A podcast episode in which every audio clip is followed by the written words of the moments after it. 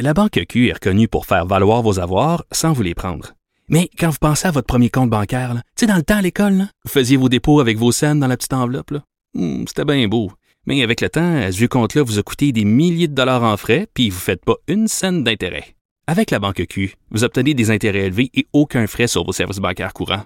Autrement dit, ça fait pas mal plus de scènes dans votre enveloppe, ça. Banque Q. Faites valoir vos avoirs. Visitez banqueq.ca pour en savoir plus. Sophie Durocher. Sophie Durocher. Sophie Durocher. Mon nom est Sophie Durocher. Sophie Durocher. Des opinions éclairantes qui font la différence. Cube Radio.